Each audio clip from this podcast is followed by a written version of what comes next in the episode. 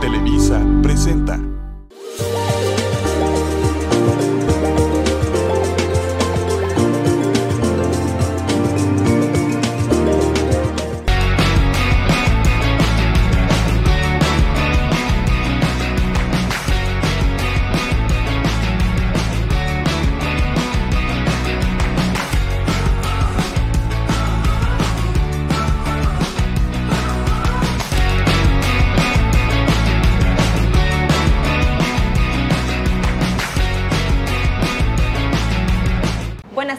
Gusto saludarles. Soy Estefanía Cárdenas y les doy la bienvenida a un programa más de Hagamos Negocio. Hoy estamos nuevamente en Fiesta Americana Grand de Bernardo Quintana en Querétaro. Nuestros amigos de Grand Fiesta Americana nos han invitado a grabar este episodio aquí en sus instalaciones que nos han tratado de maravilla y esperamos que puedan ustedes conocerlo también y que puedan disfrutar así como nosotros hoy en día estamos gozando de las instalaciones de Grand Fiesta Americana. Muchas gracias por la invitación y los invitamos a ustedes también a visitarlo. Hoy estamos con una personalidad muy importante en el mundo de la educación viene pandemia y todos queremos estudiar en línea porque no nos quedaba de otra. Y empezamos a buscar estas opciones que antes nos parecían un poco complicadas y que ahora se nos presentan como oportunidades para aprovechar nuestros tiempos libres. Muchas universidades fueron las que tuvieron la iniciativa de sacar proyectos en línea. No nos quedaba mucha opción. También instituciones, institutos, asociaciones y organizaciones empezaron a lanzar cursos y aprendizajes de manera digital.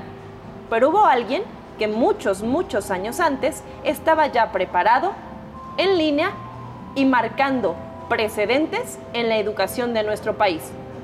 Él es Jorge Camacho, actual presidente de Coparmex Querétaro y director también de CNSI Universidad en Línea. Jorge, muchas gracias por acompañarnos. ¿Cómo estás? Muy bien, Estefanía y muchísimas gracias por tenerme aquí en tu programa. La verdad me siento honrado de poder dialogar contigo eh, temas pues, importantes como la educación y también temas importantes como la economía y el sector empresarial eh, de nuestro país y en particular de Querétaro. Oye Jorge, pues muchas gracias, muy honrados de tenerte con nosotros para aprender un poquito de este camino empresarial que has llevado. Como dices, hablaremos de CNCI, hablaremos también de Coparmex, pero antes que nada, comentarte que esto de la educación en línea que hoy está haciendo historia en el mundo entero y que tú tuviste la iniciativa hace 12 años. Hace 12 años. Hace 12 años viene a beneficiar muchísimo a los sectores vulnerables, bueno, a todos los sectores, pero principalmente a los sectores vulnerables de la población y que tú seas uno de los precursores de esto, pues qué orgullo tenerte aquí en el programa. Muchas gracias, Estefanía. Fíjate que efectivamente nuestra vocación como universidad siempre fue dirigida a las personas que trabajan. En el país y en el caso de Querétaro también, solamente el 60% de los adultos tienen un bachillerato terminado. Solamente el 15% tienen una licenciatura o una ingeniería terminada. Y hoy en día cada vez más la educación es un gran diferenciador sobre la calidad de vida que podemos tener. Totalmente. Está demostrado, son estadísticas, que las personas con mayor preparación tienen mejores oportunidades. Desde luego, sí hay personas que, oye, yo conozco a alguien que tiene la primaria y es un gran empresario. Claro que sí. Pero hablando en términos generales, la estadística nos dice eso, que a mayor preparación eh, educativa, mayores oportunidades tengo de mejorar mi calidad de vida. Y entonces vimos ese, ese segmento de mercados sectores, ¿cómo les podemos ayudar? O sea, ¿cómo le puedo ayudar a una mamá soltera? Que dejó su bachillerato trunco, terminó el bachillerato y quiere estudiar la licenciatura, pero trabaja. No hay tiempo. No hay tiempo, es mamá. Y luego le dices, bueno, ahora vete a, a un plantel a estudiar. Pues no tengo el tiempo para ir a estudiar.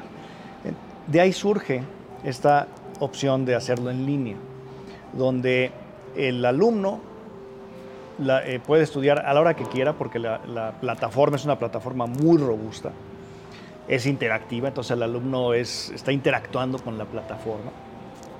Lo puede hacer en el momento que tenga un tiempo libre.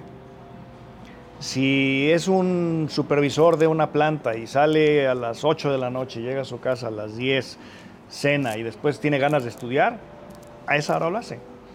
Si trabajan en un comercio y, su turno empieza a las 11 de la mañana, bueno, pues lo pueden hacer a las 8 de la mañana. Es decir, hay libertad, eh, cada quien hace su, propio horario para este, estudiar.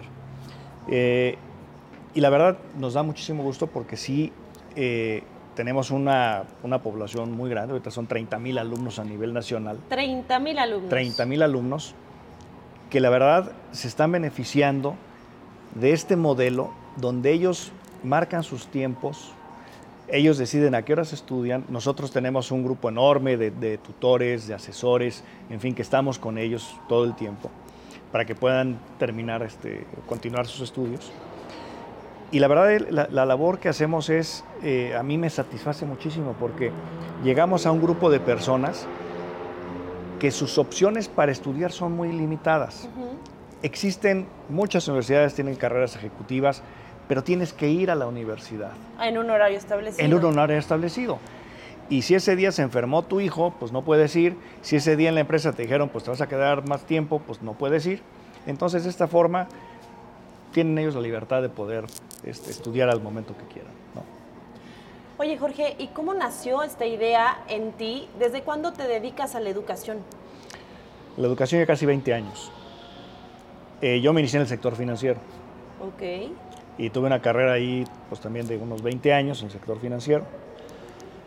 Vengo a Querétaro, eh, inicia mi carrera como, empresario, yo era ejecutivo, era director general de varias aseguradoras extranjeras, vengo a Querétaro y bueno, pues empiezo como, como empresario, ahí inicio mi carrera y veo que la educación es una gran opción de contribuir y también desde luego como negocio. De hacer negocio. Y viendo el sector educativo, dije, bueno, ¿en dónde se puede ayudar más? ¿Dónde hay menos opciones? Y era en este sector, en, las personas que trabajan y que por alguna razón no concluyeron sus estudios. Normalmente es porque se metieron a trabajar, ¿no? Hoy en la pandemia lo vimos, eh, hubo un abandono de más de 5 millones de estudiantes en el país que abandonaron los estudios, sobre todo los de nivel bachillerato, porque se metieron a trabajar. Tenían que ayudar a la familia. Claro. Y ahora esos muchachos dicen, pues yo, yo estoy trabajando y soy parte del ingreso familiar. No puedo regresar al bachillerato. No, puedo regresar. ya ganando dinero no regresan además de que ganan dinero, ya no regresan, tienen que contribuir a la familia. Le dices, oye, oye, pues regresa al bachillerato y tienes que estar ahí seis horas todos los días. Pues no, no puedo. Ah, pues tu, opción es vente con nosotros en línea. Y entonces ahí este, sigues con tu actividad este, laboral, comercial, la que tengas, y además puedes estudiar. Oye, Jorge, pero en todo este camino de 12 años ya, no era, no era lo que es hoy. hoy. en día, pues la educación en línea no solo es muy buscada, sino que está de moda. Pero hace 12 años era así. No. Fíjate, nosotros como universidad eh, tenemos 26 años. Y, y todos esos primeros, digamos, 11 eh, años, eh, era, era semipresencial. Es decir, pensando siempre en ese mismo sector, sí tenían que acudir a un, plantel y también hacían una parte, digamos, en, casa. ¿no? Era, un modelo también flexible, pero no era lo suficientemente flexible. Es decir, dijimos, ¿cómo podemos hacer un modelo para este, estas personas que no tienen, o sea, que se les dificulta mucho asistir a un horario, que era lo que hacíamos, eran, digamos, teníamos carreras ejecutivas. Pero veíamos la problemática, veíamos que había mucho ausentismo de alumnos que decían, pues es que no puedo ir porque tengo que estar con un compromiso familiar, tengo, tengo que ir a mi trabajo. dijimos, pues hay, que hacerlo en línea. Y entonces sí fue, yo te diría, era en un principio hace 12 años, decían, pues esto qué es, ¿no? Sí, ¿no? O sea, no, no era... Confiable. Pues más que, más que confiable, como era tan nuevo, no era algo que estuviera en el radar de las personas, eh, sí costó mucho trabajo abrir camino. Pero fíjate que, que, conforme fuimos pues, caminando, eh, lo que más nos ha ayudado es el de boca en boca. Alumnos que ya estaban estudiando con nosotros que decían, oye, pues a mí sí me funciona, está bien, y la universidad está súper bien, y era recomendación, y entonces empezamos a crecer a través de recomendaciones. Luego comenzamos también a crecer eh, a, través de programas. Nosotros ponemos universidades corporativas, ponemos universidades a gobiernos, a asociaciones. Entonces, eh, eso también nos empezó a dar eh, pues mayor visibilidad. Y, y bueno, pues ahora, gracias a Dios, la demanda es importante. Oye, pues qué interesante y seguramente eh, como prestación laboral debe ser buenísima, pero vamos a hablar de eso regresando de un corte, porque vamos ahora a un corte comercial, pero no nos tardamos, regresamos en un momentito.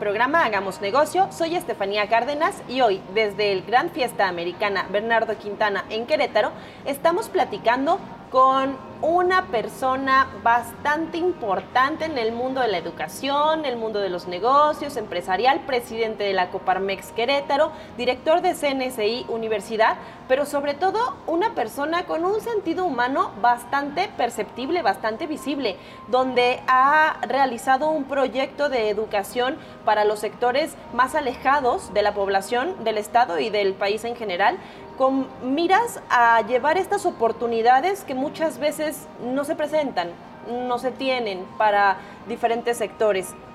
Transformación total por medio de la educación y de la educación en línea. No moda, no pandemia. Educación en línea desde hace 12 años.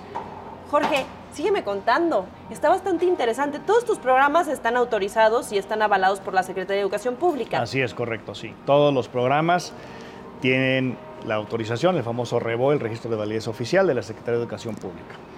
Eh, de hecho, en México, y eso está bien, es correcto, eh, una universidad no puede operar legalmente si no tiene las autorizaciones correspondientes de la Secretaría de Educación Pública. Entonces, tenemos esos registros de validez oficial. También para el, el, bachillerato, que son igual las autorizaciones correspondientes, las maestrías, y eh, tenemos también certificaciones internacionales y certificaciones también de organismos eh, que certifican la calidad de los programas, en el caso particular de México, eh, se llama CASECA, que es un organismo centralizado del Secretario de Educación Pública, y a nivel internacional de CAXLA, que es un, organismo también certificador de la calidad de programas, es a nivel Latinoamérica, tenemos también la certificación de ellos, y de otros organismos como Balas, eh, como eh, la propia este, Blackboard, que es la plataforma que usamos, el Blackboard Ultra, tenemos una certificación especial y, premios por parte de ellos de cómo utilizamos la, plataforma. Eh, entonces los estudiantes que están con nosotros, bueno, pues al terminar tienen su título y su cédula profesional, como el de cualquier otra universidad que tiene su registro de validez oficial, ¿no? Eh, algo interesante, fíjate qué ha pasado, Estefanía. La digitalización no tiene fronteras, o sea, el mundo digital no tiene fronteras. Me da lo mismo que un estudiante esté en Querétaro, que esté en Monterrey, que esté en Costa Rica, que esté en Estados Unidos. ¿Y tienes estudiantes de otros países? Tenemos estudiantes de otros países. Algo que ha sido, la verdad, eh, pues, la verdad, muy bonito tenemos eh, estudiantes, migrantes mexicanos en Estados Unidos, que haya una universidad es carísima, o sea, una universidad pública, eh, yo tenía en promedio ronda 20 mil, los 20 mil dólares anuales. No la pueden pagar. Y a lo mejor tampoco pueden Venirse a estudiar. Estudiar allá porque, bueno, pues son, a lo mejor están de manera ilegal, ¿no? Pero con nosotros sí lo pueden hacer. Y es como si estuvieran estudiando en México. Entonces, se conectan allá en Estados Unidos, en, Chicago, en Los Ángeles, en donde sea. Eh, conviven con el resto de los alumnos y es muy fácil con ellos porque sus documentos pues, son de México, ¿no? Oye, ¿estudiaron el bachillerato en dónde? Pues no sé, en Michoacán, en Guerrero, en Chiapas, en Nuevo León, no importa. Eh, y están estudiando, bueno, pues con nosotros y, cuando terminan, bueno, pues obtienen su título de, México, ¿no? Eh, México es muy bien visto en, América Central y América del Sur. Eh, de hecho, dicen que somos el hermano mayor, a veces, a veces no muy bien portado, pero y, menos en últimas fechas, pero creo que, creo que esa hermandad que tenemos con América Latina es, mutua, nos queremos mutuamente y, en términos, en materia educativa, México es, muy bien visto. Y eso nos ha favorecido porque particularmente en, América Central, Guatemala, Costa Rica, Honduras, Salvador, tenemos estudiantes que estudian en línea y para fines prácticos ellos están estudiando en México, pero desde Costa Rica o desde su país de origen, ¿no? y van a obtener un título de México. Y es que se rompieron fronteras, como bien lo dices, la globalización y la digitalización nos ha permitido llegar a cualquier parte del mundo sin gran esfuerzo. Yo creo que esta, esta iniciativa de negocio que tienes, que es una iniciativa también de apoyo social, bastante interesante, que como me comentabas, es está dentro de las 30 mejores universidades del país, no universidades en línea, de las 30 mejores universidades del país y es la número uno del país en, modalidad en línea, ¿cierto? Entonces, seguramente con todo lo que tiene de robusto el sistema, pero también de infraestructura, de profesores, de personal administrativo, estás llevando una educación de mucha calidad con la oportunidad de, como tú dices, flexibilidad total.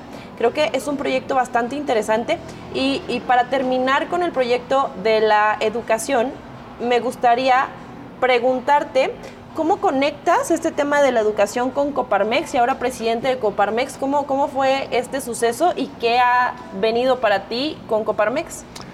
Pues fíjate que fue a raíz de, la educación que yo me incorporo a Coparmex, me hago socio de Coparmex y eh, siempre me ha gustado participar. Yo, creo que somos afortunados, yo me considero afortunado, recibo mucho y creo que tengo una obligación moral de compartir y de dar también. ¿no? Creo que en el dar y en el que podamos hacer una comunidad de apoyo, creo que nos beneficiamos todos.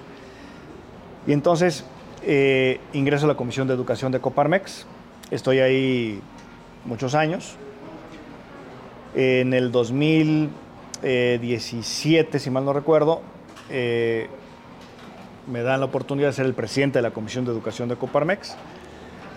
Después, en el 2018, me invitan al Consejo eh, de, Coparmex Querétaro. Eh, y en el 2018 también me invitan a ser el, secretario del Consejo de Coparmex Querétaro. En 2019 me invitan a ser consejero nacional de Coparmex cargo que todavía, todavía tengo. Y en el 2020, eh, bueno, se, abre la oportunidad de, presidir el, organismo en Querétaro. El Consejo me, ratifica así, porque es una facultad del Consejo. Y bueno, pues a partir del 2020, este, bueno, yo diría 2020 diciembre, es decir, inicio en realidad en el 2021, inicio en el 2021 como presidente de Coparmex. Este es eh, mi segundo año como presidente de Coparmex. Y yo te diría que va de la misma línea que en la universidad. Coparmex somos voluntarios todos. Todos los que trabajamos en Coparmex es un voluntariado donde lo que queremos hacer es contribuir al bien común de México somos, hacemos una representación importante del sector empresarial, de los intereses del sector empresarial, pero cuando hablas del sector empresarial, pues estás hablando de los colaboradores. Y cuando hablas de los colaboradores, pues hablas de las familias, hablas de la sociedad.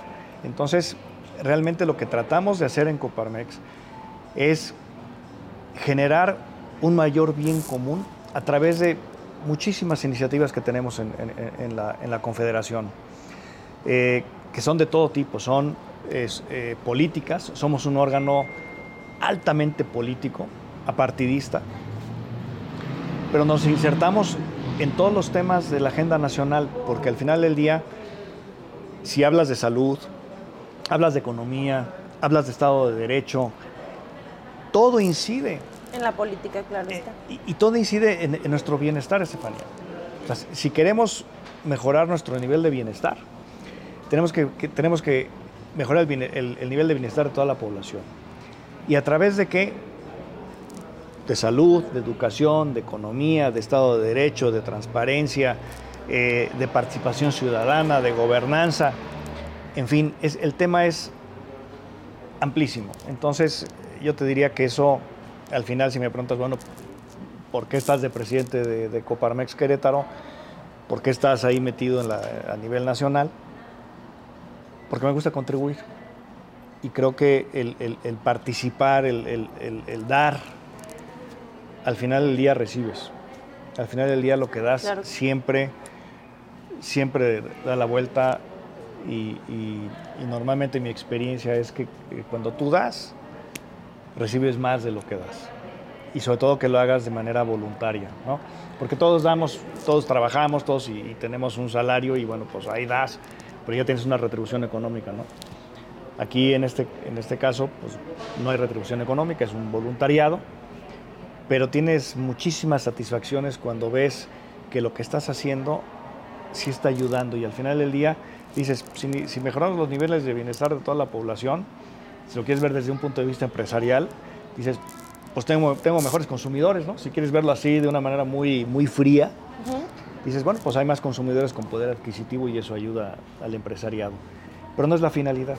La finalidad es, si tenemos un mayor bienestar, tenemos paz social, tenemos eh, familias más, más unidas, tenemos personas pues, más felices, más contentas porque tienen una mejor calidad de vida. En fin, yo te diría que, que eh, esos son los niveles de satisfacción que cuando lo ves, nadie te quita. Claro, aportando todos vivimos mejor. Gracias por aportar ahora tu tiempo con nosotros, por contarnos de todo esto que hay detrás de la universidad, de lo que hay detrás de Coparmex. Eh, este tiempo seguramente le va a servir de inspiración y de información a mucha gente de la audiencia que nos ve. Y ahora vamos a ir con Teri Alejo, nuestra psicóloga organizacional, para que nos cuente qué estuvo escuchando de tu entrevista y cómo ve tu perfil empresarial desde el punto de vista psicológico. Vamos con Teri. Claro que sí, Steph. Jorge, muchísimas gracias por acompañarnos y mira, lo que yo observo en ti después de escucharte es honestidad, trabajo en equipo, perseverancia, pero sobre todo dos cualidades de negocio que me parecen fundamentales. La primera es visión estratégica. Gracias a que Jorge pudo ver, imagínense, desde hace 12 años, la oportunidad que existía en el sector educativo de poder abrir la educación en línea, y cómo él fue creando, innovando, generando un equipo de trabajo adecuado hasta estar virtualmente preparado para la pandemia, eso me parece sorprendente. Pero la segunda cualidad que además me conmueve profundamente es este sincero deseo de ayudar estas ganas de, ya sea en Coparmex o ya sea desde el sector de la educación o también en el área de los seguros, porque eso también tiene mucho que ver con ayudar a las familias a prevenir. Pero Jorge, a lo largo de toda su carrera hemos podido ver esta actitud de servicio y de querer ver ese cambio que queremos ver en nuestro México. Muchísimas gracias, Jorge, por ese esfuerzo. Y bueno, tenemos muchas preguntas. La primera es de Diana Contreras, que nos dice, Jorge, ¿cómo fue que cambiaste del sector del seguros al de educación después de 20 años? ¿Qué fue lo que te motivó? Pues mira, lo que me motivó fueron las circunstancias. Eh, yo vivía en la Ciudad de México, nos venimos a vivir a Querétaro y en Querétaro pues no había un sector financiero eh, robusto y entonces decidí incursionar eh, pues ya como, como empresario. Entonces yo era un colaborador de, aseguradoras eh, y entonces decido, bueno, pues incursionar y vi varios sectores donde podía incidir y uno de ellos fue la educación. También eh, estuve en el negocio del de salud, también puse un negocio de salud, una empresa de salud preventiva, igual para el sector de menos ingresos y también incursioné en el sector de tecnología. Pero bueno, pues eso fue lo que me llevó a, al sector educativo. Qué interesante todo esto que nos comentas, todo este mundo de la educación, de la educación en línea y, el voluntariado, la acción social, el trabajo que hay detrás de Coparmex. Creo que viene una historia todavía por escribirse en, en, Jorge Camacho y seguramente te vamos a estar viendo en posiciones estratégicas de la gobernanza, seguramente del sector empresarial, para seguir aportando a la calidad de vida de todos nosotros, de nuestro estado y de nuestro país. Quiero agradecerte la oportunidad de tenerte hoy en el programa, el tiempo que nos hiciste favor de regalarnos para contarnos todo esto que yo desconocía y que seguramente para la audiencia será muy interesante. Gracias por participar con nosotros y esperamos tenerte por aquí nuevamente.